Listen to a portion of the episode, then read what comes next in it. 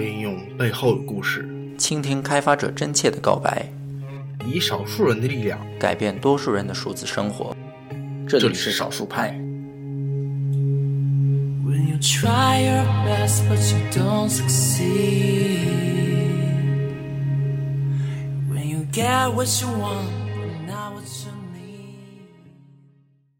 以回归最纯粹的微博体验为目标，并且广受好评的默克，你或许知道；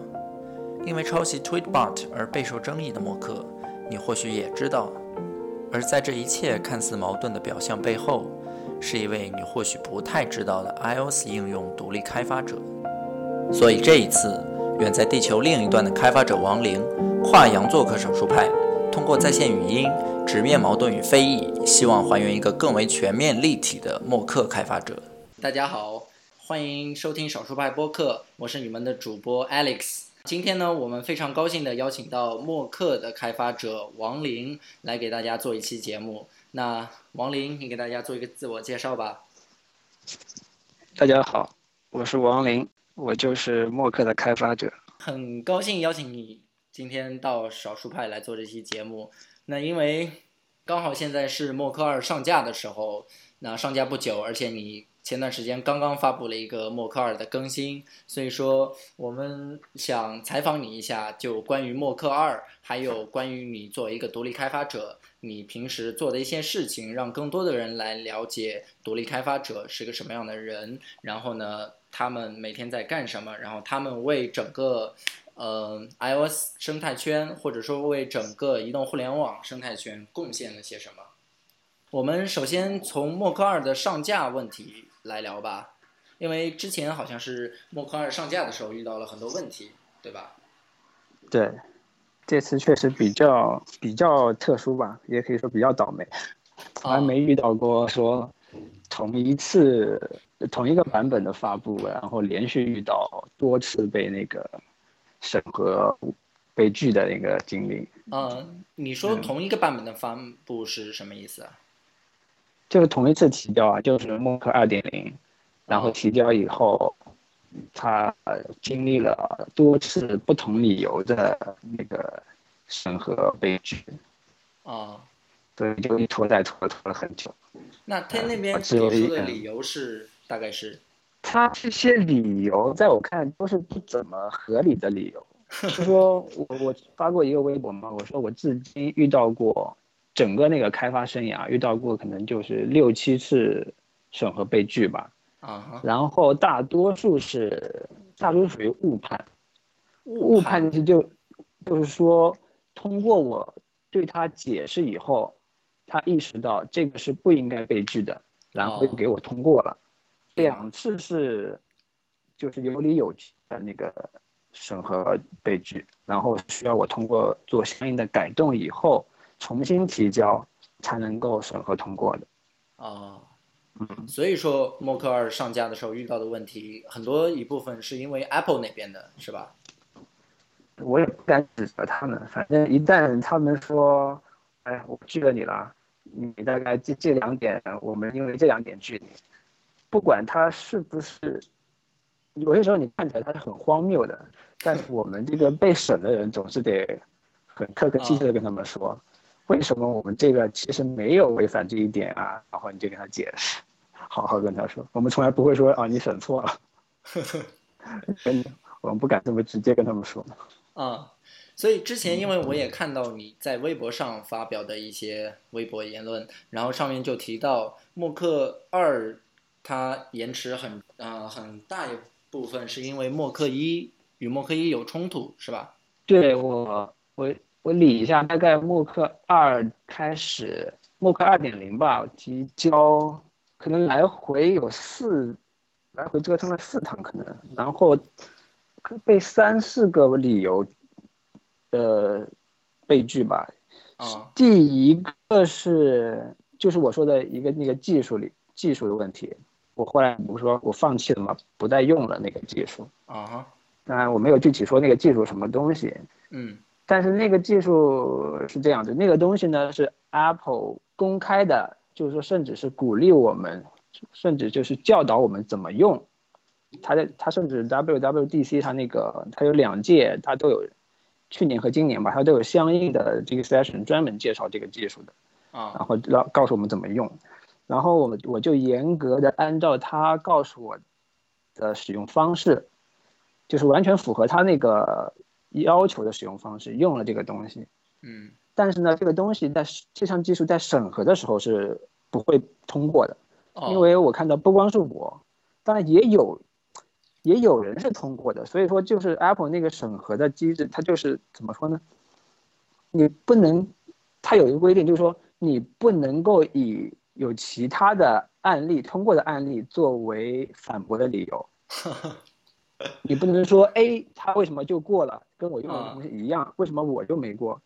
他是规定的，你不能以这个理由来跟我们理论的，因为所以说它等于是他自己就承认我这个审核是不是统一的标准。哦，了解了。那这个很有意思啊，因为 Apple 是一家美国公司，那美国它那边法律都是判例法呀。如果之前有这样的判例通过但的话，它就不是法律呀、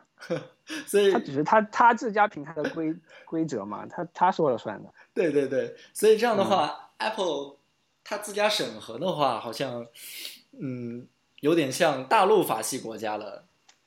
他是按照他那套规则来定的，然后他的规则是什么呢？有的时候好像又不是那么的清楚，或者是说他在技术的提供这方面和它审核的那方面两方面好像没有做好完全的对接，所以说是是这样的，就是很多就是说，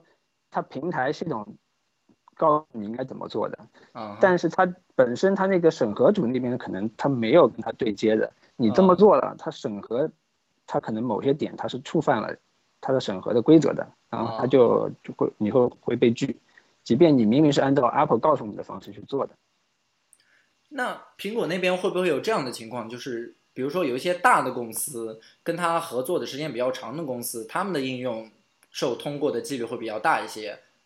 然后这是已经是事实了。就早期的时候可能还没有那么明确，或者或者遮遮掩掩，但现在已经很明确的事实了。你就看那些大公司的 app 吧，大概两三天你就能看到一个 release，哦，这在正常的审核流程是不可能的。为什么呢？因为平均审核流程大概是一周吧。嗯哼，比如说我今天提交了一点零，假如说没有任遇到任何问题，我运气又比较好，大概平均下周一我能够上架，对吧？对，一点零，但是这个问题就是说，当你在一点零在被审核和上架之前，你是无法预先提交一点一的。哦如果你在一点零没有上架之前，你提交了一点一呢，那等于是一点一点零那个就被覆盖掉了。啊哈，所以说就这就意味着你正常来说不可能有两三天就能够通过审核的这么这么短一个周期嘛，对吧？对对对你至少是七天的周期嘛。啊哈，我一点零提交，下周一一点零审核通过以后，我才可以提交一点一啊，那又要再过再过七天，我一点一才能上架，对吧？但大公司你经常会看到，它可能两三天它就一个一个修正问题的那个版本出来了，哦，所以这很显然他们这个是不一样的审核的流程跟我们，至少是加速的。了解了，了解了。嗯，所以说这个问题的话，或许 Apple 以后会着手解决吧，但是它已经不是一个这对新他来说不是问题啊！你想想看，就是大客户，那我们优待你不能说这这这他自家的东西嘛，他说了算，反正。在 Mock 二上架的时候，它遇到了问题，然后在更新版本上架的时候又遇到了上架的问题，是吧？啊，你说我提交是吗？对，对，审核的那边嘛，审核是啊，因为之前问题。之前是说默克二不能与默克一同时上架，所以当时你把默克一下架了，然后默克二上架，然后默克二上架了以后，我们又发现好像默克一又上架了。对，就是那我们说回默克二点零，就是被拒的那几个理由吧。啊、一个就是我说那个技术问题，对，就是审核的那边他不让你用这个技术，所以说这个我最后放弃了。但是后来发现放弃了以后，他还找了可能三个理由拒我吧。然后，其中第一个就是他说你这个应用跟现有 App Store 里面的很多应用就是重了，类似啊功能类似。哦，当我第一次看到这一点的时候，我就很不解，因为我想没有那么多微博客户端呀，对吧？嗯，然后就是然后后来我通过跟他交流以后，几次来回的对话以后，才才意识到他说的并不是说你这个默克二和 App Store 里现有的其他 App 功能重了，他想表达的其实是因为你已经有默克一了，哦，你不能够同时发布默克二，你要发布默克二呢，你要把默克一先下架。嗯所以说，其实他这个给我们的反馈很不明确，你就摸不着头脑，不知道他说的什么什么意思。那这好像听起来是一个很荒唐的理由啊，因为很多软件它都会有一代上架了以后，然后再出二代，但是二者之间好像可以共存的呀。所以我当时也很很诧异啊，我不明白呀、当然，他其实有很多次我这个被拒的经历都是比较荒谬的，但是啊这、这个原因是第一次遇遇到，而且我在去年年底发布 Voodoo Two 的时候没有遇到这个问题，所以我至今 Voodoo One 还在那个 App Store 里面，嗯，就说明可能它是今年新有的政策吧。哦，原来是这样。然后对，所以受这个规定的约束，我就不得已把它下架了。但是在我把呃把把默克一下架了，把默克一下架以后那段时间呢，我有一个 bug fix 版本已经提交了的，可能是。嗯。然后他他默克一虽然在下架的状态下，但他又给我把默克一的新版本给审过了。嗯哼，所以呢，我就等着默克二上架以后，啊，这里又说到它这个 App Store 的一个机制的问题，就是说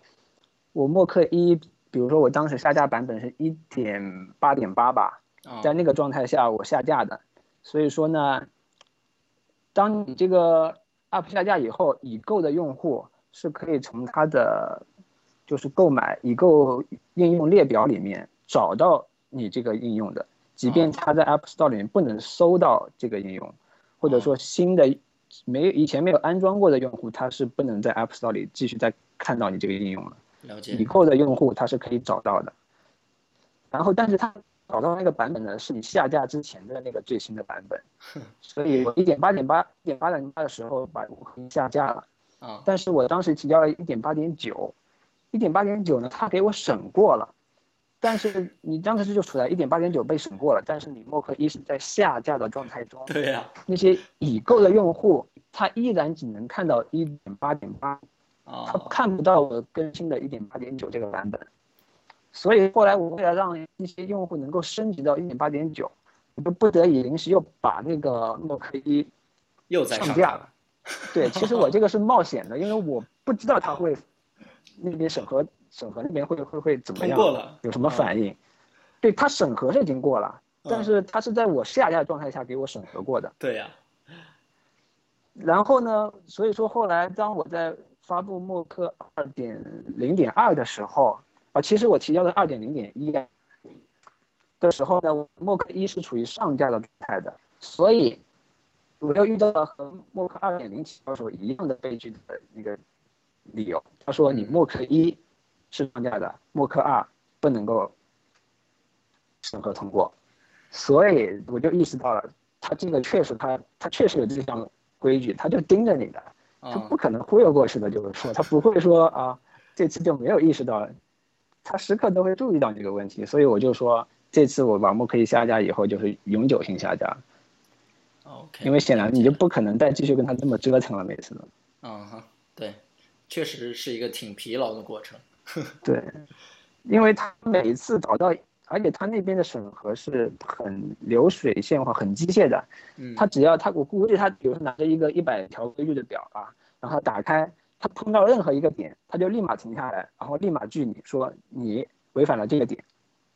他不会说继续往下看你有没有比，他不会继续再用你这个东西了。啊，然后呢，他给你打回以后，你要跟他沟通，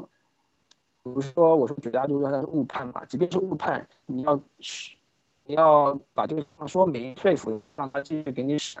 一来一去可能就要，呃三十个小时、四十个小时，所以每次这么遇到一个点，你就要来回一两天，就十分耽搁。了解了，了解了。之前我们之所以会花那么多时间来说默克二上架，还有它更新延迟的问题，正是因为默克二是一个非常棒的微博客户端。然后呢，在 iOS 开发圈，然后该在 iOS 用户里面也是一个口碑非常好的一个微博客户端，而且它的用户量也是非常大的。所以说，在默克二上架以后，包括一些媒体，包括一些用户对默克二的评价都是有正面也有负面。但是不管怎么说，默克二上架是一个非常热门的话题。那在很多正面的评价里面，那自然不用说了，就说默克二它。非常的好，它的用户体验非常的棒，然后把微博这种大家平时非常用的非常多的一种服务的体验提高呃提高到了一个新的层级。那么负面的评价的话，就着重的集中在就默克二看起来非常像一款国外的 Twitter 客户端，叫做 Tweetbot。所以说就因为这一点，所以负面的评价就集中在默克二是不是有可能涉嫌抄袭 Tweetbot。就这一点的话，王林，你是一个什么样的看法呢？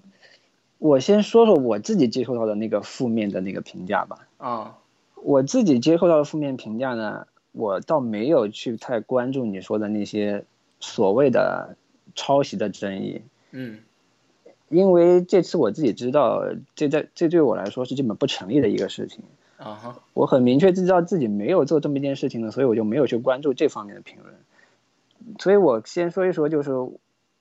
呃，默克二的用户大多数都是默克一的用户转过来的嘛，然后他们对默克二点零的一些意见，然后我做出了一些调整。所以说，默克一的用户升级到默克二以后，有两种负面的意见，一种就是因为默克一跟默克二还是就是个全新的设计嘛。对啊，因为。默克一是 iOS 六时代的，而默克二是针对 iOS 七的，所以它整个设计风格上会有一个非常非常大的转变。对对对，系统本身变了，然后你跟随系统的做调整，所以整体其实改变是挺大的。对，然后事实上那些默克一的用户他也感受到了这个改变，然后这些新的这些交交互跟他已有的使用习惯形成了冲突。嗯哼，这一点我在 App Store 的那个说明里已经说过了，我就希望他们有一定的耐心来先适应一下这个新的设计。嗯，因为我知道他会跟他已有的习惯到形成冲突，但我还是希望他能够有耐心来尝试一下。但事实证明，以后这个习惯其实很强大的一个东西。对，你真的要把它扭过来是很难的。当然，我也不应该要求用户做这样的转变。所以他们提出了一些说。有几点说，我觉我们觉得还是喜欢默克一的设计，所以我在二点 零点二的时候呢，又把它，呃，怎么说，变得更像默克一的设计了。啊，其中一点就是，默克在微博正文评，呃，微博正文、微博的评论和微博转发转发这三个页面之间的切换，默克一在这一这一点上的设计是比较与众不同的。嗯。就是它是通过页面滑动来那个切换的，啊哈，然后当时这个东西可能就是比较这种设计比较少用吧，啊，然后默克一很多新的用户当时他们就不知道进入这个微博正文以后不知道怎么去查看这个微博的评论和转发，了解，呃对，所以我在默克二的时候我在想，可能这个设计有点隐晦。我就想让它变得更显示一点的一种设计，所以我就做成了一个在顶部状态呃顶部导航栏上用那个切换按钮来切换这三个页面。啊但是很多默克一的用户他们就是喜欢默克一的那个设计，嗯，他们无法接受默克二的这个设计。然后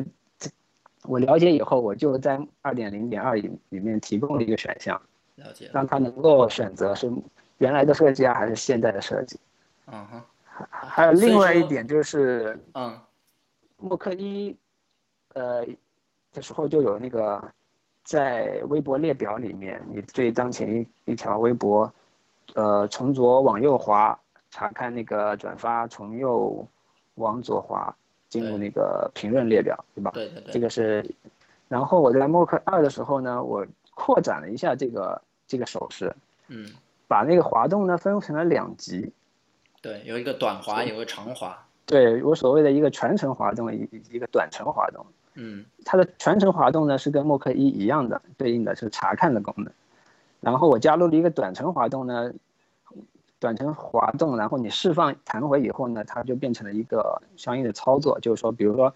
从左往右全程滑动是查看转发，然后从左往右短程滑动释放以后变成了转发这么样一个操作。嗯哼，然后另外一个方向也是一样。对，然后很多用户觉得不能够掌握这个有两级的这个这个滑动操作，哦，所以我在二点零点二的时候加了一个选项，就默认我把两级的滑动关闭了，只剩一级滑动，那就跟默克一基本上一样了。嗯然后需要高级这个手势的人，让他自己去打开。嗯，嗯，所以说这些都是你说到的这些，就是说来自于呃负面的报道，或者说负面的评价，来自于之前的那些用户，他不太能适应新版本的一些特性，所以说他给予了一些负面的评价，或者说一些呃暂时性的批评性的评价，希望你尊重一下呃过去那些老用户的那些习惯，对吧？对，这些是来自我针对用户的评价，是我啊比较重视的。是 ，OK，我留意你刚才说的那句话，就当然是这是还有一种真正的用户，对，对真正的用户的评价。啊，因为没有用过的人的所谓的这个点评，我觉得基本上不怎么靠谱吧，因为没没有什么基础嘛，啊所以我不是太介意。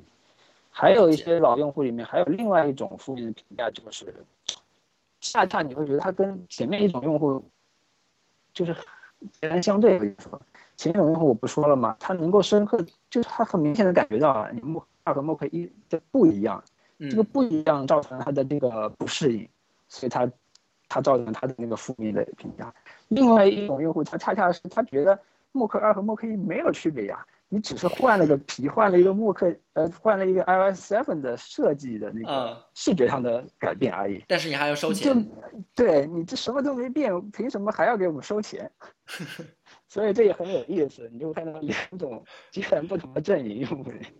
有人说你这个好不一样啊，有人说你这就是一样的呀。但是之前你说到一个，就是短滑与长滑这个特性，那很多人他通过这个短滑与长滑，他类比到一款叫做 Tweetbot 的客户端，尤其是 Tweetbot Three，就是 Tweetbot 第三代，那啊，他们会说你这个短滑与长滑与 Tweetbot 三代他们的嗯这个手势是一样的，那对此来这就是对这就是可能媒体比较关注的所谓的争议或者是负面的评价，对吧？，对，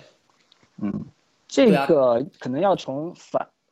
回溯到默克一去说这个问题，哦，就是所谓的他们说默克抄袭 Tweetbot 这么一件事情嘛。我无法就这样凭空的表态，我我希望有理有据的说明这个问题。啊，所以说，如果我们要讨论这个所谓的抄袭问题，我就需要比较系统的把这个东西来说一下，嗯，否则的话，我不能说只是表态，不能说你们你们说我是个坏人，然后我说我才不是坏人，我是个好人，这种表态没有用，对吧？对。没有意义。我们需要有理有据的来分析这个东西。OK，好的，那这个问题我们放到后面去。现在的话，就是因为默克开发者王林他现在是在美国，那我们都对你这个人就特别的感兴趣，就是说你为什么会开始从事 iOS 开发？那在从事 iOS 开发之前，你是通过什么样的一种办法学习到或者进入到开发圈子里的？呃，我在做移动开发之前，我在一个我是在那个时候我还在国内，我在嗯北京。嗯我毕业了以后就在校门口找了一个工作，啊，就我这个人特别懒。我记得好像当时你是清华大学毕业的。对对，我是清华大学电机系毕业的，所以软件哦开发并不是我的本行，或者说我不是科班出身的。如果是这样的话呢，我们还是对门了。我当时是北京大学的，而且好像很巧的一点是我们现在从事的好像都不是自己的本科，就是自己的老本行。嗯对，这很正常，这跟国内的教育机制有问题，啊哈，它不允许你转专业嘛。对，这是一个很大的问题了。对，接下来呢？所以我毕业以后呢，我毕业之前吧，我意识到我还是希望希望做软件开发，嗯所以我大概用十个月的时间呢，把这个作为做软件开软件工程师需要的知这个知识补了补，然后找了份工作是在学校门口，然后我们是一个小的那个 startup，那个时候啊做的是很专很专业的那个专业领域的软件，嗯就是一般人都不知道是什么东西的东西。啊，也就是说，你的第一份工作就是相当于一份创业的工作了，基本上你就属于一个创业者的角色了但那个我们只是属于打工的啊，啊。对，就别人的 startup 我们只是打工，啊我们做的是专业的软件，然后在那个公司干了三年，哇然后干了，然后我就去做那个移动开发了。嗯其实我一开始做的不是不是 iOS 的开发，而是 Android 的开发。哦，是吗？对我最早做的一款软件是 i 呃 Android 上面的一个所谓的垃圾短信过滤那个来电屏蔽的这么一个软件。嗯，一个很接地气的软件。对我给它取名叫做 Leech Killer。Leech 就是那种怎么说蚂蟥、吸血虫之类的东西。啊，对对，对，我就那些都是一些垃圾欺诈的短信嘛，那些东西，所以我叫它 Leech Killer。那还是一个蛮有正能量的一个软件了。啊，是，其其实我是一个还是比较正面的人。好吧，然后那个技术挑战其实还是有点儿意思的。我当时做的那个是，还包括 server 端的一些数据的那个收集啊，然后分发布给客户端啊，所以等于是当时客客客户端和那个服务端都都做了，哦，但是这个东西也没做出来。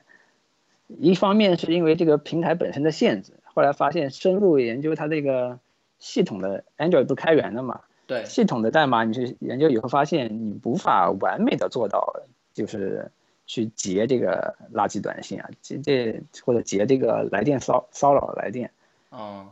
在系统层面它是做不到的，不能完完美做到，所以后来，另外这个 Android 的开发本身的体验不不好，啊，然后 Android 的这个使用体验本身也不好，所以从各个方面后来我都不是很满意。然后刚好有机会去香港一趟，然后就买了那个时候是 iPhone 3 GS 刚出来的时候，三就入手了 3GS 是二零零九年了。对，零九年，嗯，然后就转到那个做 iOS 开发了。哦，但实实际上，在我做 Android 开发的时候，我就已经是用 Mac 的，所以说哦还算是比较平滑的一个转变过。渡，嗯。嗯。当时你做软件的时候，你就是前端和后端的工作你都参与过，那所以说这段工作经历肯定对你后面从事独立开发工作应该会有莫大的帮助吧？怎么说呢？其实后来我做的东西就没有再触及后端了，啊、服务端我就没有再去做了，有利有弊吧。一个就是你省事儿，你不用做，你依依依托于别人的平台上做事儿，你不用做服务端。但很大的问题就是说，人家这个平台到底开放性是怎么样的，嗯，你就很受限制，有很多问题。所以我现在得出的结论就是说，我再要做开发，我绝对不做依托于别人的平台上的东西了，啊得不偿失的一件事情。了解了。嗯那你开始 iOS 开发以后是做了哪些工作呢？或者有一些什么样的作品呢？我做 iOS 开发以后，第一个应用是一是一个 To Do 应用，或者叫做 G GTD 应用，嗯然后它的名字叫做 Voodoo，V O O D O 是一个 O，不是两个 O。嗯 V O D O O 那个是一个单词，什么巫毒吧、巫巫毒教。术之类的。对，但我这个名字确实是从从那个是演变来的，嗯，因为一个 do 嘛，就是 to do 嘛，因为它是一个 do 嘛。对哦。然后我就是从借用那个 voodoo 两个度的那个巫术，就是因为感觉它有一种 magic 的意思嘛，巫术。然后对，可能我就想表达一个叫呃 magic to do 啊之类的意思，就是哦，是这样。嗯因为 Voodoo 这个单词的话，之前我接触它应该是当时有一款显卡非常厉害的显卡，就很老的时候，它叫做 Voodoo，对巫毒显卡。对 Voodoo 3D 什么的，就嗯这个名字。这款软件它是一款 GTD 类的软件，是吧？对，当时是我是零九年开始做嘛，嗯一零年的时候发布的，一零年年初发布的。当时为什么做这个呢？当时其实整个 App Store 在我发上架的那个时候，可能有十三万左右的 App，嗯，总然后总数对嗯总数有十三万左右。然后 To Do 类的 App 呢，有几个，我记得当时可能最最有名的是 Things，things 对，收费的类的啊，Things，、嗯。然后还有什么 Awesome Note，嗯哈，你说的是国内的软件商店吗？App Store 就是 App Store 是美国区还是中国区？所有所有啊，所有嘛？哦，所有，嗯，然后还有一款就是就叫 To Do 的一个一个 app。说起这个 To Do 的 app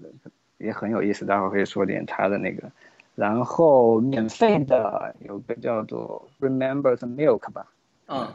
对，对，这几个就是当时比较有名的。嗯哼，然后呢，当时 Things 卖九点九九吧，Things 很显然就是最有设计感的、最、嗯最 iOS 的一个 To Do 应用，对吧？嗯即便现在还是如此吧，他们还是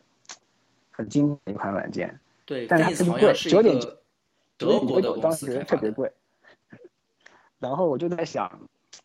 要不我自己开发一个，因为我自己有这个需求嘛，我就在想我自己开发一个。那你想自己开发的话，是因为市面上的满足不了你，还是说你觉得？对呀、我不说了吗？当时只有那么三四个好的选择嘛。啊，Things 我没用过，其余的其余的可能都有免费版，我都用过，嗯都不是我想要的那种设计或者那些功能。啊，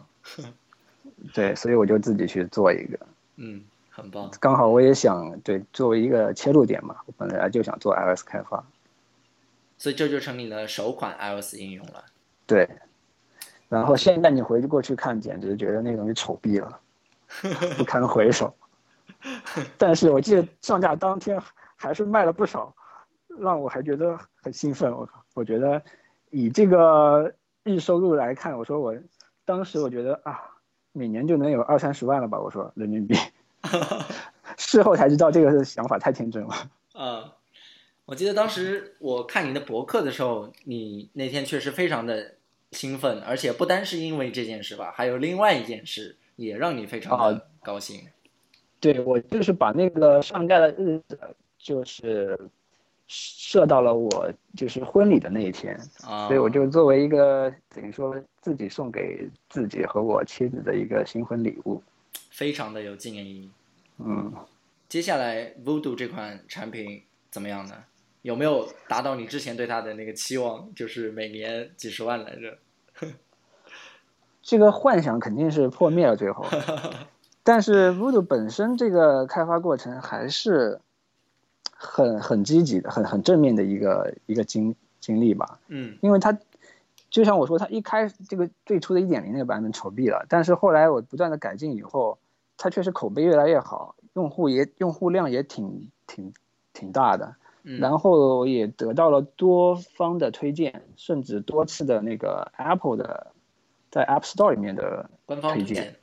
对，就是我记得有有一天吧，然后本来就是很就是那个销量都是很水的嘛，嗯。然后有一天我发发现忽然涨了十可能几十倍的那个销量，然后我就不知道发生了什么事情，然后在我在那个 Apple App Store 首页，我看到了那个我被 feature 到那个当时叫做 New and Noteworthy，嗯。所以在官方 App Store 首页，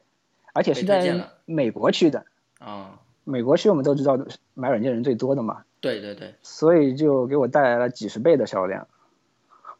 当时就特别开心。所以说当时你做这个应用的话，不单单是针对中国区是吧？你肯定也对它做了多语言啊，然后针对于国外用户的一些习惯上的改变适应。对，说到这个就是所谓的国际性嘛，嗯这个做这个软件也有一些很有意思的经历，就是说我一开始我自己本身只会中文和英文嘛，然后所以我只做了简体中文、繁体中文、英文版。然后随着那个 Voodoo 的那个日渐受欢迎以后，用户量积累以后，全世界各地的用户都有了。然后就有些用户主动反馈给我说，你这个 Voodoo 不支持我们国家的语言，那我帮你我帮你翻译一下吧。哦，这样对，这就是很让人感动的一件事情，就是这是无偿的，他们只是喜欢你的应用，然后觉得应该有自己国家语言的版本，然后这种用户多达就是最最高峰的时候，可能我最后 Voodoo 多达十种语言吧支持有，包括什么德语啊、西班牙语啊、什么韩语、日语啊。然后，甚至包括那个希伯来语，一个从右 往左阅读的语言。那这些语言都是这个软件的爱好者帮你来做的吗？对呀。啊，那确实挺棒的。嗯，所以我说还是很正面的一个经历。对对对，我记得之前在你的博客上，你写过一篇文章，专门打刷榜的。对，那时候挺挺早的时候了，那时候我还单纯的幼稚呢。觉得可以，可以凭自己的一些信念力量可以阻止这些事情，后来发现，还是挺可笑的。这但是也是做了努力了，有一点点的成果吧。那当时是个什么情况？你可以简单介绍一下吗？当时我也是，就可能关注自己的 Voodoo 的排名，可能然后也时不时看一眼中国的那个榜单吧，然后你就会发现。就有几个 app，它就时不时它就会出现在榜首或者就是榜单上，就是整个 app store 的榜单上。然后你很明显这就是个欺诈的 app，就是它首先一它没有说它描述的功能，或者说它它那个功能本来就是怎么说系统自带的，或者说就是一个没价值的东西。然后呢，你一开始会想，哦，可能是一些小白用户被骗了吧？但是我进一步追踪以后发现，不可能有那么多小白用户持续被骗啊，因为还是有人去写真的评价的，就是说发现他是个骗子，给他一星，然后揭露他的骗局，然后接着你会发现在那个差评之上呢，他会有一堆好评，他总是以这种这种这个，就是说有几零星几个差评，然后一堆好评把它覆盖淹没掉。所以说，等于说你新来用户看到的还是好评，这样就你就更容易再上当嘛。然后你稍微一想，就可以分析出来，这个好评肯定是他自己刷出来的嘛。对。所以等于是他从那些骗到手的用户身上挣到了钱，用那些钱继续去给自己刷好评，然后继续去骗更多的用户，就这样一个循环。就当时你发现这样的情况，你决定做一点什么来阻止他们？对呀，一一是他他影响了我呀，对吧？他就干。污染了我的那个生态环境呀，都是这些垃圾在上面。那我我我的 app 什么时候才有指望能够进入榜单呀？这也是跟我自己切身身利益相关的，同时也是怎么说，就是愤慨吧。这确实，它就是一个很恶劣的手段，然后欺骗的都是那些不不怎么懂的人，然后那些更不怎么懂的人，更是没被受骗以后，更是没有途径去介入这件事情。然后我既然发现，我觉得，我觉得应该把这件事情。给他揭露一下，就希望有更多力量来帮忙解决一下这件事情。当时做了很长期的，可能半年多的那个努力吧，跟进了可能有几次那个，最后我是在一直都没有成果，就是我给 Apple 反馈啊或怎么样啊，他们都没有任何的举动来管来管这件事情。然后我显然我自己也没有那么多的媒体效应嘛。也没能不能够引起公众的那个关注，直到有一年的，那个不是 WWDC，是 iOS 开发的专场，Tech Talk，是 Apple 举办的，它是个全球的。那一年他在北京有一站，然后我就去参加了，我从美国赶回去参加的，刚好回去探亲，然后我就在那个会场，那你就有机会接触那个 Apple 的人，然后我就跟他们反映了这件事情。然后后来好像有几个我报道的 app 好像被下架了，至少我当时查的时候是这样。那当时你发起的这样一个活动，回应你的人有多少呢？其实真不多，挺少的，可能顶多百来个，而且可能就是百来个给我转发一下，鼓励我一下。真正有行动跟我一起行动跟进的，没准一个都没有，我也不知道。所以当时你是因为这样恶劣的行径触到了你的底线了，然后让对呀、你我觉得，而且这很不堪呀，这个东西，你你想想看，等于说这 App Store 这个东西，那你这个规则何在，对吧？你这个榜单意义何在？你都能够让这些东西刷到榜上去了，这不是给我们打脸吗？你给给 Apple 打脸。你做这件事情的话，很多时候还是因为你自己正义感的爆发。哎对，原始的算正义感吧，就就就是不对的事情嘛，发现了别人不对的事情，你当然能阻止就阻止了。就是就好比我相信很多骂我的人也是正义感的爆发嘛，只是他们并没有完全看透这个真相嘛。那你觉得他们能看透真相吗？首先这是两层面的事情，一是他们有意愿，就是他们不就是或者说你希望嗯他们看透真相吗？我当然希望更多人去了解这个东西的本质啊，提高自己的辨别能力啊，对吧？就是真相很重要呀，我觉得。但是很多人他只是图一时嘴快，凑个热闹，他不关心你到底是不是这么回事儿。这就是意愿的问题，他都没有意愿了解真相，那就不存在沟通的基础了嘛。他只会一厢情愿的，我认定你是怎么样，我只相信我已经认定的东西。所以你对这样的态度这种人就没有办法，我也没有不可能有效的沟通嘛。但是剩下的一部一部分人就是怎么说，出于对事情了解的不全面嘛，在不全面的信息下做出的判断嘛。我觉得这种人是我关心的，我希望能够他们了解更多以后，有了更高的分辨率以后，有了更全全面的参考体系以后，再来做分析、比较、评判，再得出他们自己的结结论来。就是让他们达到一个信息能够对称的状态以后再来说话。嗯对，真正去挖掘事实的真相，本质。啊，那么匆匆的，其实很多事情你结论出来的越匆忙，基本上都是误差率越大的。对，嗯，你总是要投入一点的时间精力，才能够对吧？搜索、收集到这些应该这些资料啊、信息啊，才能够做出有效的判断。所以说呢，现在很多人对你的这样的看法，你也是就是不因为不在乎真相的人，我也不在乎他们的看法嘛。如果你真正关注本质事情本质，相希望得到真相的人，那我也希望你们得到真相。嗯，但是这需要你们自己一定的努力，就不能够说别人有个媒体报道了，别人怎么说，这就是别人说的就是你你接受的真相了，那还要自己的思维判断干嘛，对吧？那接下来你是在一种什么样的情况下开始了默克一的创作呢？做做默克一的时候，我那个时候已经来美国了，然后、哦其实你知道我那个官方的那个网站是 mock.com 嘛，对吧？所以它对应的中文就是默克拼音嘛。然后这个域名我是花高价买的，我当时高价买这个域名的时候，我想做的东西，并不是现在这个默克这个这个应用。我嗯。之所以选定默克这个域名，是我当时想做那个电子书阅读器，因为在那个时候，iBooks，默 iBooks 就是自带的那个电子书软件，嗯就是还是比较弱，然后特别中文的那个特别弱，然后当时我就想做一个电子书的阅读平台，所以我才选了这个默克这样一个域名。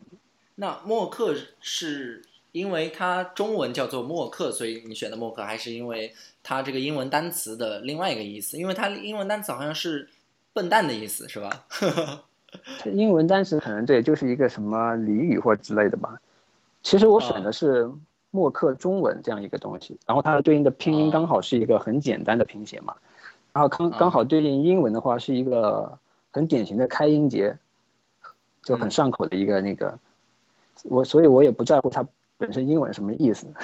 啊、了解了。嗯嗯，所以说，然后你配上默克这个词的话，好像跟书这种东西就比较契合了。对，所以我选了这样一个域名，就是我打算去做一个阅电子阅读平台的一个东西。嗯然后当时嘛，一方面是我觉得，即便我能把这个阅读器软件做得很好，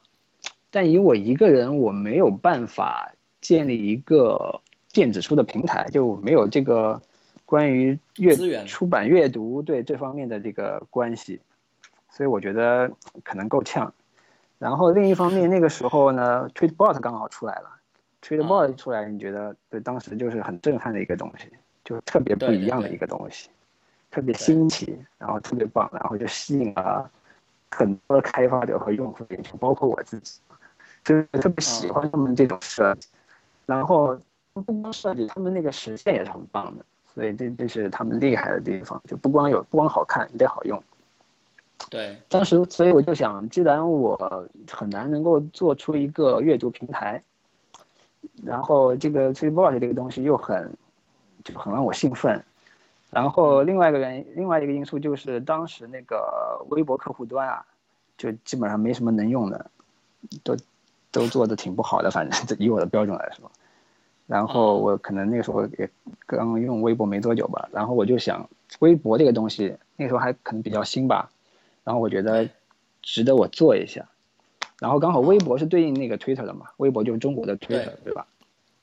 然后我就想，对，一方面我就觉得这个东西值得一做，这个微博上的产品。第二呢，很关键一点就是我们这个做技术、做开发的，就是我很很好奇，想知道自己有没有能力能够做出这么一个水准的东西来，就是我挑战一下自己，说我能不能做出跟 Tweetbot 一样这个水准的东西来。哦，所以我就对，我就开始做这个所谓现在的这个默克的这个微博客户端了。就是说，其实当时有一大批的微博客户端出现，因为当时微博特别的火，包括当时那个有一些时候比较有名的，有官方、微口、对微格、啊随想吧，对对对，还有随想然后还有另外一个叫做微博物语的。那可能比较小众，我自己就没有用。所以当时你的看法是，这些市面上的微博客户端，你都不太喜欢，或者是说这些客户端都有让你觉得有改进的空间。官方的我们就不说了嘛，对吧？即便现在它都怎么说，官方它可能也受官方形象的影响，我们就不讨论。但是就光第三方了吧一定要，这样黑他们。那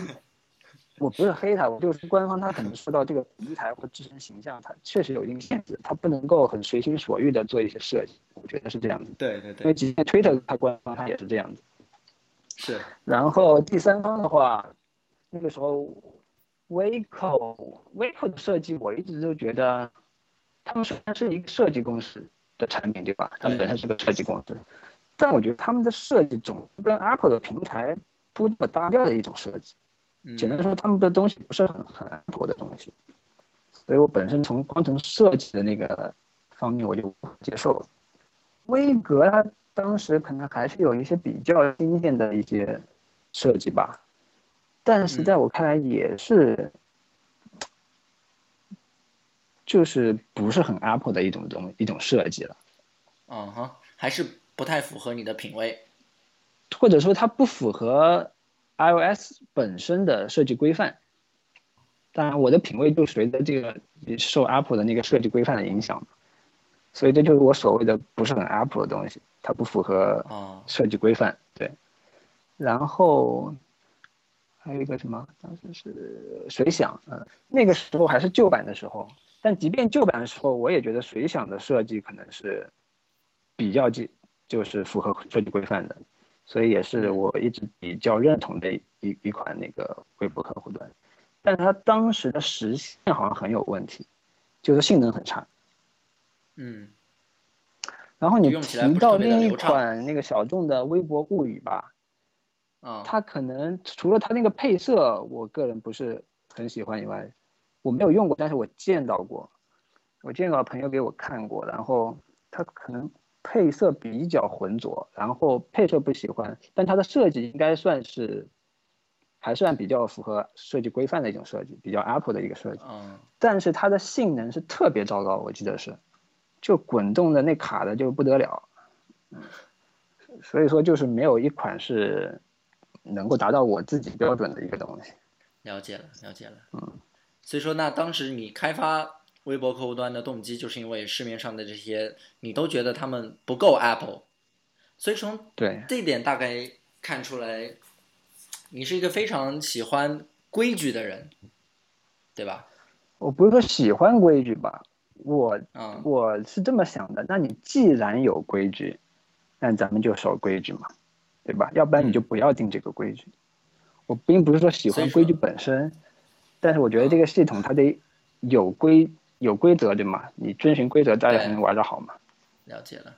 所以当时你就是因为想要创造出一套符合 iOS 规矩的一套微博客户端，所以说你才开始了默克一的开发。还有一大因素就是我要挑战自己，看自己能不能做到 Tweetbot 的这种水准，就从啊技术层面来说。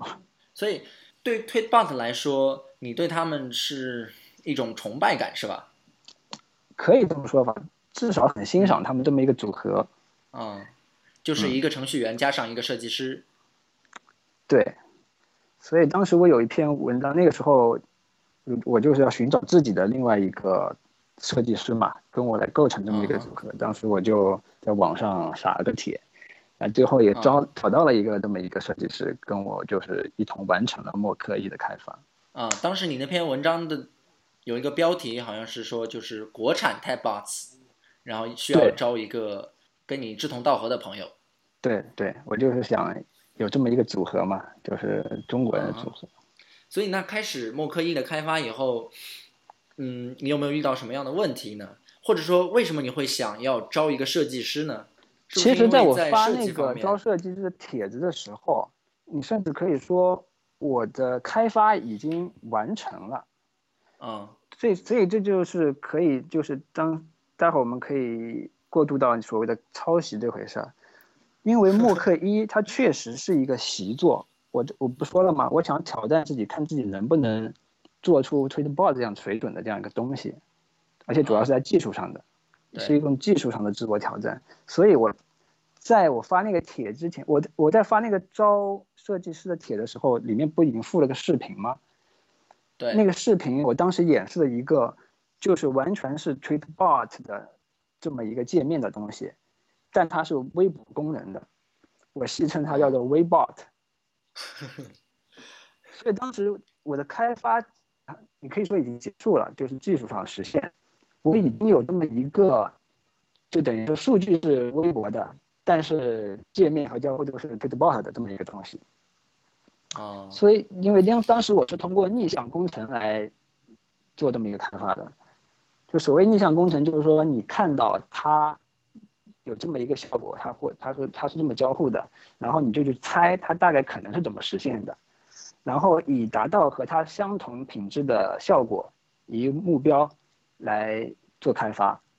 所以说当时你开发默克一的时候，你的设计蓝本或者你的开发蓝本就是 Tweetbot 对，那个不是默克一，那个叫做 Weibot。啊，Weebot，OK，、好的，对，这个 和最后发发布的默克一不是一回事儿，所以我就说我从嗯技术上，我那个时候已经证实了自己哦，OK，我能做到这个东西。但当然我不能够用，我不能把 Weibot 发布出来，对吧？我不嗯能够把完全是别人的东西，然后只是导入了微博的数据，所以这个时候我才要招一个设计师，而且因为我要设计一个自己的那个微博客户端嘛。Weibot 只嗯是让我验证了自己这个技术上的可行性。因为很多地方 Twitter 跟国内的微博它还是不太一样的，它的规则对有很大的不同。有一点差别。然后，所以我说，因为你微后来，即便我们找找了设计师，对吧？然后我们做了自己的设计，但是很显然我们还是深受 Tweetbot 的影响，因为这东西你对吧？默克一是从 Weibot 来的，Weibot 就是 Tweetbot，我们大我们尽可能的用自己的设计，尽可能的，我觉得怎么说呢？我当时的想法就是说，某些设计，人家那个就是确实是好，确实是我觉得当时是最好的，我们无法想到更好的，这个东西我们就直接的用，我们没有刻意去避免，但反过来我们也没有刻意的说，因为别人这么做了，我们也必须这么做，就我们也没有刻意的去要套用别人的东西，我只是选用了适觉得适用的那些东西。那所以在做出这样的选择的时候，你没有考虑到一些，比如说法律上的风险，或者说，在法律上的风险是肯定不存在的。如果你在懂设计，你就知道，做过设计你就知道，它这个东西你要除非注册专利嘛，对吧？嗯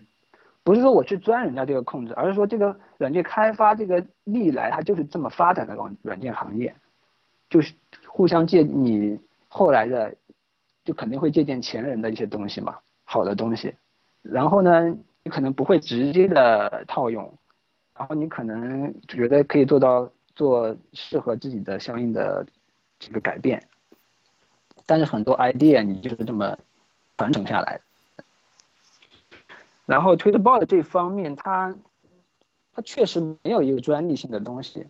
然后可能我们后来待会儿可以再说，它甚至没有真正你要说它十分独创性的东西，其实可能除了一点以外吧，别的别的方面是不存在的。另外就是我说我们也就是，其实我们大多数都改了，或者说大多数都是我们用我们自己的设计。除了一些我刚才说的那几点，说觉得他们这个这种设计在这里就是，在我们当时看来就是最好的设计，我们想不出更好的设计，我们就借用他们的设计。所以说从这个意义上来说，就是你们觉得这是最好的，然后呢没有必要去改。还有一部分呢是因为你觉得自己还有更好的方案，所以说你对它进行了改动，是吧？有些甚至就不能说是改动，就是完全就是我们有自己的想法，就是我们觉得不应该，就是跟它不是一回事儿的。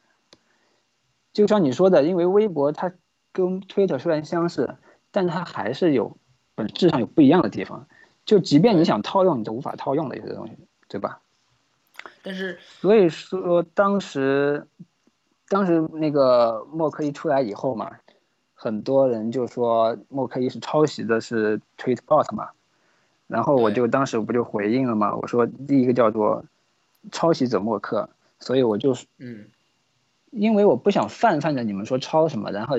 你们说抄袭，那你们得抄说抄袭哪些这默克的什么地方是抄袭了 Tweetbot 的什么地方，或者其他 app 的什么地方。所以我就写了抄袭者默克，我就大概明确的指出了默克是哪一些地方是抄袭的这些前人的软件的哪些地方。所以说这些所谓的抄袭的地方是你自己来指出的。至少我自己知道，我很明确知道我自己抄了什么呀。啊，但另外一方面就是网上也基本没有人人当人家指责你抄袭的时候，其实没有人会系统的深入来真的分析你说你哪些地方抄袭了。嗯哼，但是你要真的很客观的、很全面的分析这个东西，你还是需要点对点的来比较。所以我就做了这个点对点的比较，就是明确指出哪些方地方我们是抄袭了前人的。其中最主要的一点，我不说，其实很多大多数我们都是已经跟推特报不一样了。但是为什么让人觉得是抄袭呢？我觉得一最最主要一点就是当时推特 bot 有一个独特的设计，这就是我说的他们真正独特的那个独创性的一个设计，就是下面那个叫做 tab bar 是吧？标签栏那个东那个东西，然后系统原生的标签栏呢，最多只提供五个五个标签，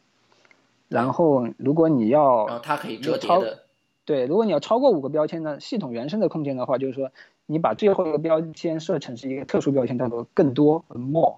然后你点了它以后呢，你会进入一个列表，然后你再把更多的那些，比如说第六、第七个那个标签，你可以换对，啊但它那个操作比较繁琐。然后 Tweetbot 它的那个设计呢是长摁，它是第第五个标签吧，它长摁以后，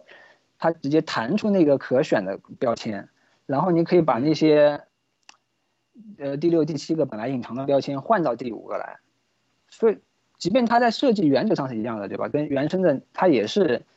选第五个标签，然后选更多，然后把原来第五、第六、第七个换到第五个，但在操作步骤上，或者在交互的那个视觉上来说，Tweetbot 这个显然就是更优的一个设计。嗯，做的更加的直觉化。对，而且更加方便，也更加有趣这么一个设计。然后呢，这个对于我们来说刚好就是就说，微博的数据啊，就是导致你肯定要超过五个台五个那个标签的，嗯，就是说你五个是放不了的，你你就是你必然也要超可能六个七个，所以说这个东西对我们来说就是一个就是完全适用的一个东西。然后就像我说的，我提供了一个非常好的解决方案。对，然后原生的不如它的那个好，所以我这就是我说的所谓的。他们那个设计在我们当时看来是最好的，我们并而且我们想不出来比它更好的一个设计，这个就是我们直接套用的。然后我觉得这个是最最明最明显的一点，就是我们抄袭他们的一个一个东西。那在当时他们这个设计有没有申请专利，或者是经过什么法律认证之类的？没有设没有申请专利。嗯，很少有人会特别第三方去申请这个专利。了解。你去研究设计历史的话，那可能。因为它这个东西，在我看来，它在 iOS 上平台上它是原创的、独创的。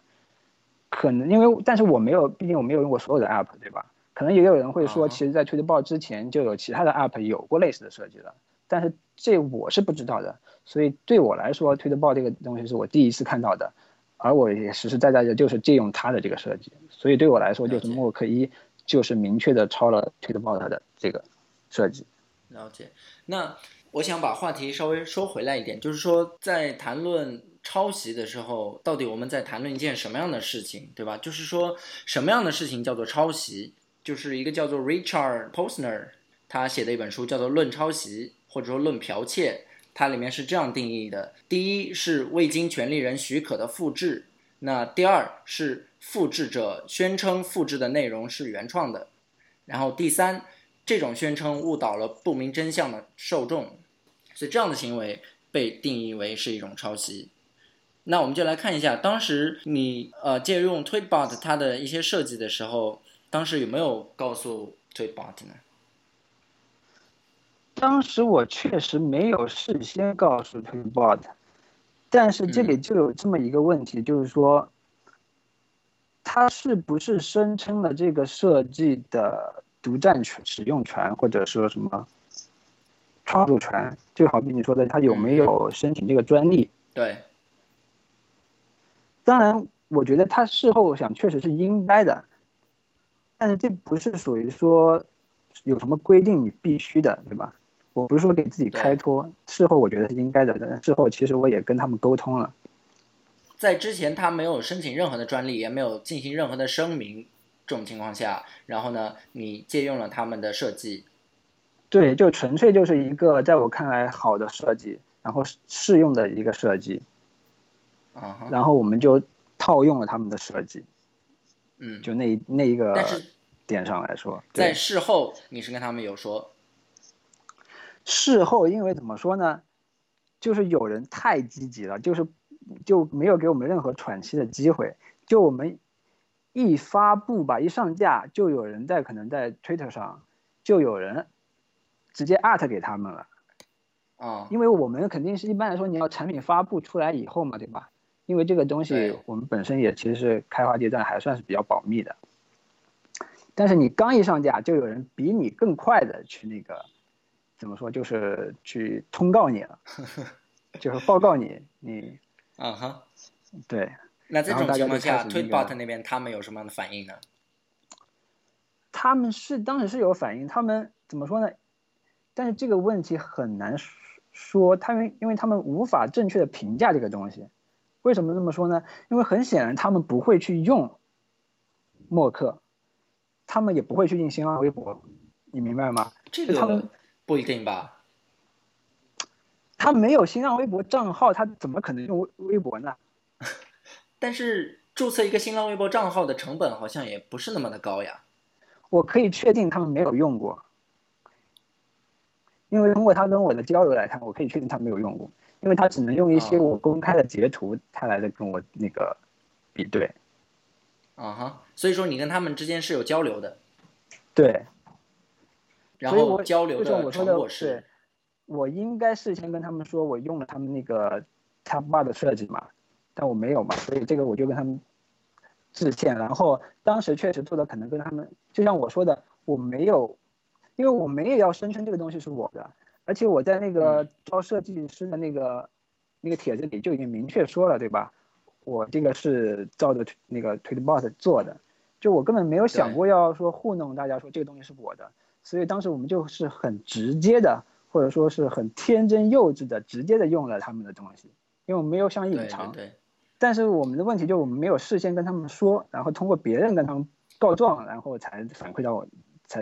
才形成了这样的交流。所以我首先是跟他们真诚的致歉，然后呢，我我也事后也觉得可能太像了。然后我们就做了一定的改动，所以你现在再去看，可能我第一个更新一点一的时候吧，就是把那个改掉了。然后你现在再去比对 Mock 一和 Tweetbot Two 吧，那个那个 Tab Bar 的设计，你会发现至少在那个动画上或者在视觉造型上，现在已经已经是不一样了。嗯哼。所以说，但那个 idea，还是他们的 idea。对，从你的角度来看，就是说，之前之所以有人指责你们是抄袭，就是因为你们确实使用了他们的设计，但是你们之前没有跟他们说，但是事后你们进行了一些补救的措施。所以说，在这种情况下，我当时就问他，就是说，因为我知道他没有用过嘛，所以我就跟他说，微博和 Twitter 是一种什么关系？就是为什么会？比如说布局啊，或者说它，比如说它有五个那个页面啊，我们也有五个页面啊，它有 timeline，我们有 timeline，对吧？它有转发，我们也有转发按钮啊。就我告诉他为什么是这样子的，因为微博本身在这这些当方面，它跟推特它就是一样的，所以这是不可避免的，属于平台本身的那个类似性。不是说我一定不是说我做这个客户端非得说，因为它有转发按钮，我也放个转发按钮，不是这么回事儿。所以这个我跟他说清楚了，然后同时我就问跟他说明以后，我再问他，就是说，你们觉得有任何的觉得就是我们不让你们就是不是的相似处，你们无法接受的都告诉我，我们就把它改掉。去把它改掉。对，所以第一点我做就是把那个那个 Tab Bar 的那个造型和那个动画方式改掉。嗯。嗯，就我们不是说就是想跟他耍无赖或怎么回事，确实我们就是，就就是很呃很有歉意对这件事情，然后我们比较幼稚。所以当时你也发了一篇博文，专门来说这个问题，就是抄袭者默克。对我就是明确说明嘛，哪些确实是我们抄的，就是那我们既没有隐藏，也不想否认嘛。啊哈，所以。这样来说的话，呃，算上你们后来的一些补救措施，其实这样的行为不能被严格意义上的定义为抄袭。但没人 care 你是不是严格意义上的抄袭嘛？人们觉得像就会觉得你抄袭。OK，对。那接下来你还发了一篇文章。说这个抄袭的问题的时候，我再说明一下，就是什么何谓像。所以接下来你还发了一篇文章，就是叫做“原创者默克”。对。就是说，我们抄袭的，我们不隐藏，我们也不抵赖、不否认。但是你不能因为我们有某些地方是抄袭的，然后就全盘的说我们都是抄袭的。那我们自己的东西就确实是我们自己的嘛，你也没法硬说是我们抄别人的，这这不合理嘛，对吧？所以说，那你对这样的言论的看法，就是说，其实是一个以一个非常坦诚的态度来看的。对呀，我就希望把。事情简单说说清楚嘛，说到点上去。你这样，你有的放矢嘛？简单的说，你说抄袭哪里抄袭了？就含糊的这么一说，就就我觉得没有什么意义的这种讨论。嗯，了解了。到后来，嗯，默克一发布了以后，当时好像国内出现了一个情况，就是出现了一件事。当时一个叫做 Share SDK 的一个服务。盗用了默克内的一些设计元素，对吧？对，那就是另外一回事了。这个纯粹就不是一个性质的，人家就是直接靠我们的图，把我们的把我们的那些 UI 的那些图片，直接把我们的图片用到它的里面去了。嗯，这这不是就是不是完完全全的 copy，这就是盗图的问题。嗯哈，对。而他盗取的这些设计的元素，是之前你请的那位设计师来设计的。对啊，他他就是默克一的里面的图片，他简等于简单简单来说就是他把默克一解压缩以后，把我们里面的图片直接拿去他用了。啊、然后后来被你们发现了，对呀、然后他死死皮赖脸的那个，哦，没没法跟他交友，这个人就是，他好像没有这方面的任何后来你在原则自己。的博客里面也也说了一下这个事情。对呀、你这个盗图当然不行啊，他直接扣我们的图怎么可以呢？嗯，那这个事情到最后一个什么样的结果来收场呢？最后就不了了之呗，这种东西在国内都对吧见多了这种事情，但发生了我就给他指出来嘛。我实在没想到他那个人特别无赖，就是他没有任何的感觉这个有不妥的地方，他甚至后来说我就陪你一起炒作，就他就不知道我的出发点是什么，他他没有想过他扣我的图是不对的，他觉得我只是想跟他炒作。所以说，当时默克一也是引起了非常大的争议。那现在通过你这方解释的话，可能会让大家对默克一还有当时的那些讨论会有一个更清晰的认识。可能待会儿我再说了以后，才能更更深入的那个解释这个问题。现在说的还不够系统。默克一完了以后，它给你们带来的成果是怎么样的呢？基本上就是个没有什么成果的东西。我觉得除了这些你说的所谓正正义啊这种，说不管是这个好的名声还是坏的名声啊，大多数都是言论上的比较多。我觉得。嗯实际上其实并没有什么，因为当时我们是以一种是以免费的方式发布的，然后是以内购的方式升级到那个专业版的功能，这种方式来盈利的。嗯。呃，事事事后证明，至少这条路在国内现在还可能行不通吧，因为内哦。购其实很少人会内购的，对，因为我是嗯。在使用中发现，在国内就大陆那个 App Store，它内购它经常出问题，它经常会下载不成功，购买不成功，很头疼。所以说默克一当时你们就是采取这样一种态度来解决这个问题的，就是抄袭的问题。呃，解决也我觉得也没法解决吧，人家对你有的印象可能已经固有了，但是我们就是嗯把事实呈现出来嘛，事实是怎么回事，我们说说清楚。至于人家在他很少有人真的会关注你事实是真相怎么回事，人家骂过你就走了，反正。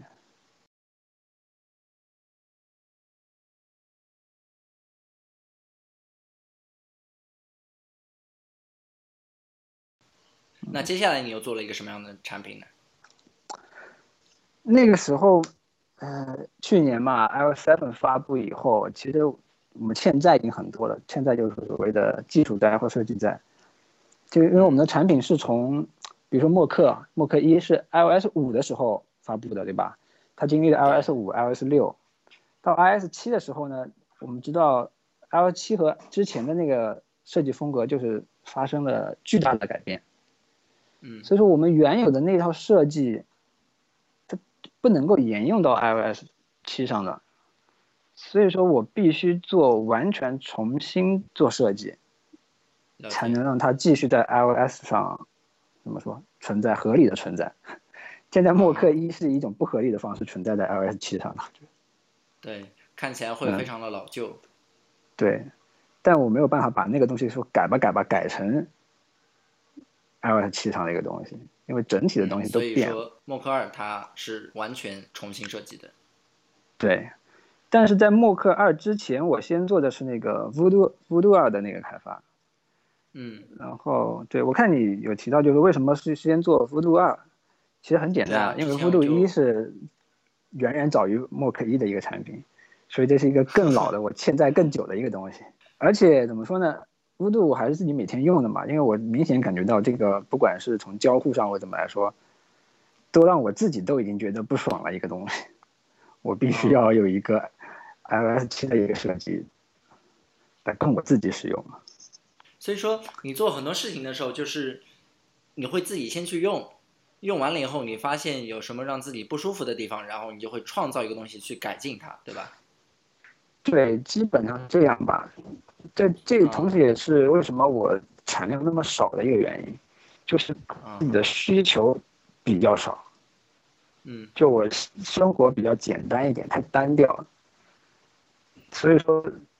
因为人人们说最好做最好的呃选最好的方向就是自己喜欢的方向嘛，或者做自己需要的产品嘛。但是因为我自我自己的需求很少，所以我的产品就很少。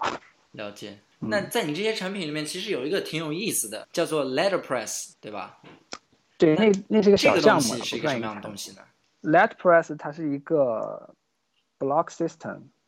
就是写博客的一个、一个小工具或者小平台吧。因为我我用博客写博客也算有点年头了，用过那个国内的可能没怎么用过用过那个最早用过最早用过 Google 的那个那个是叫 Blogger 吧，是吧？Google 的 Blogger，但是后来不被抢了嘛，Google 那些东西都没法用了。然后后来我就转转到自己去搭服务器，然后用那个 WordPress，嗯。然后 WordPress 用了有一阵时有一阵子了，然后再后来，呃，再后来就是 Markdown 这个标记语言不是很流行嘛，然后我个人也很喜欢，然后同时我觉得 WordPress 这个东西也挺庞杂的，它还用到 database。就其实简单就只是文本嘛，它用到数据库，然后数据库我自己说实话我也不怎么懂，它有什么问题的话也挺麻烦的。然后我就在想，我要做一个十分简洁的，就是用 Markdown 写作，然后把你转成 HTML 的那个这么一个平台，然后我就给它取名叫 Letpress，啊因为你看，你看，原来那个我要用的叫做 WordPress 嘛，我要做一个更简洁的、十分简洁的、轻量级的，所以我叫做 Letterpress，、就是完全对应的一 letter 个。is easier than word。对对啊，Letter 嘛，比 Word 更小的单位。你其实是一个执行力非常强的人，而且是一个其实也不是啦说实话，我。拖了很久了，就这个东西我很想做已经很久了，一般我也是拖到忍无可忍的时候才动手做。嗯，但是至少你没有把你之前的那个想法给它忘了呀。对，这倒不太会，我就只能可能会啊拖着，有朝一日还是希望把它实现了。嗯哼，那你个人对博客这种东西是一个什么样的态度呢？因为之前你开发的默克客户端，它是一个微博客户端，那微博跟 Twitter 是有很多类似的地方，而微博跟 Twitter 最大的一个特点就是它非常的简短，它限制一百四十个字，对吧？嗯，那博客它其实是一个非常长的一个文字的载体，而且你知道，就是 Twitter 它的创始人跟当初那个 Blogger 的创始人是一个人，对吧？对，他之前创造了 Blogger，然后他觉得这个东西好像已经没有人看了，所以说他创建了 Twitter。他觉得应该让信息更简单，然后流动的速度要更快。那可能你从传播上来说，我觉得是短小精干的，可能传播起来更快。但啊是从内容的取取舍来说，还是最终是需要通过文章才能摄取真正的内容嘛。嗯所以我觉得，为什么就是大家写了博客以后，比如说你发到推特上、微博上，那是起到传播的作用。我觉得最终还是要引导向内容所在地嘛。所以你自己还是有保持写博客的习惯。对，但是很少写，而且最近都是基本上都是凭技术。对，我也看到了你上面的博客，而且你那个自己的博客特别有意思，就是它有一个标题叫做 “I'm 王林”，然后逗号 “I'm 王林 yo”，这是是个什么样的那个？是 Wangling，对，王狗林，哎，是吗？你查一下，它它其实是个是一个 Wango 的一个 ing 形式嘛，它好像有点哄骗的意思吧，可能是。那你把你自己的博客命名为这个的意思是？不是我命名，我命名不是那个，我命名就是我的名字的拼音而已了。啊，但它刚好它有一个作为一个 ing 动词的形式存在嘛，然后我觉得挺有意思的。哦简单说就文字游戏而已。对，因为初我发衷还是我的现这点非常的有趣。名字的拼拼写。那所以说，你是因为欠下了一些债，就所谓的打引号的债，因为 iOS 七的发布，所以说你会想先把自己的第一个项目就是 Voodoo 进行一个 iOS 七的适配，然后发布了 Voodoo 二。对那接下来就是到了第二个项目，对就，是默克二。嗯，也是欠债欠了蛮久的，一直啊在网上被 大家锤。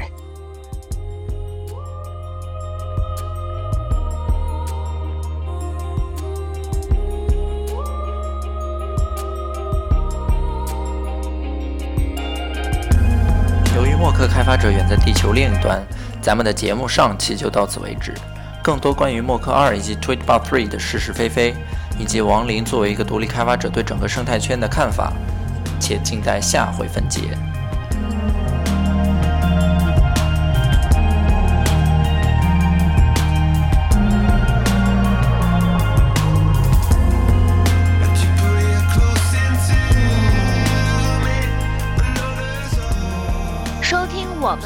目，iOS 用户请在 Podcast 商城中搜索“少数派播客 ”，Android 的用户可以下载荔枝 FM 或者喜马拉雅客户端，搜索“少数派播客”收听。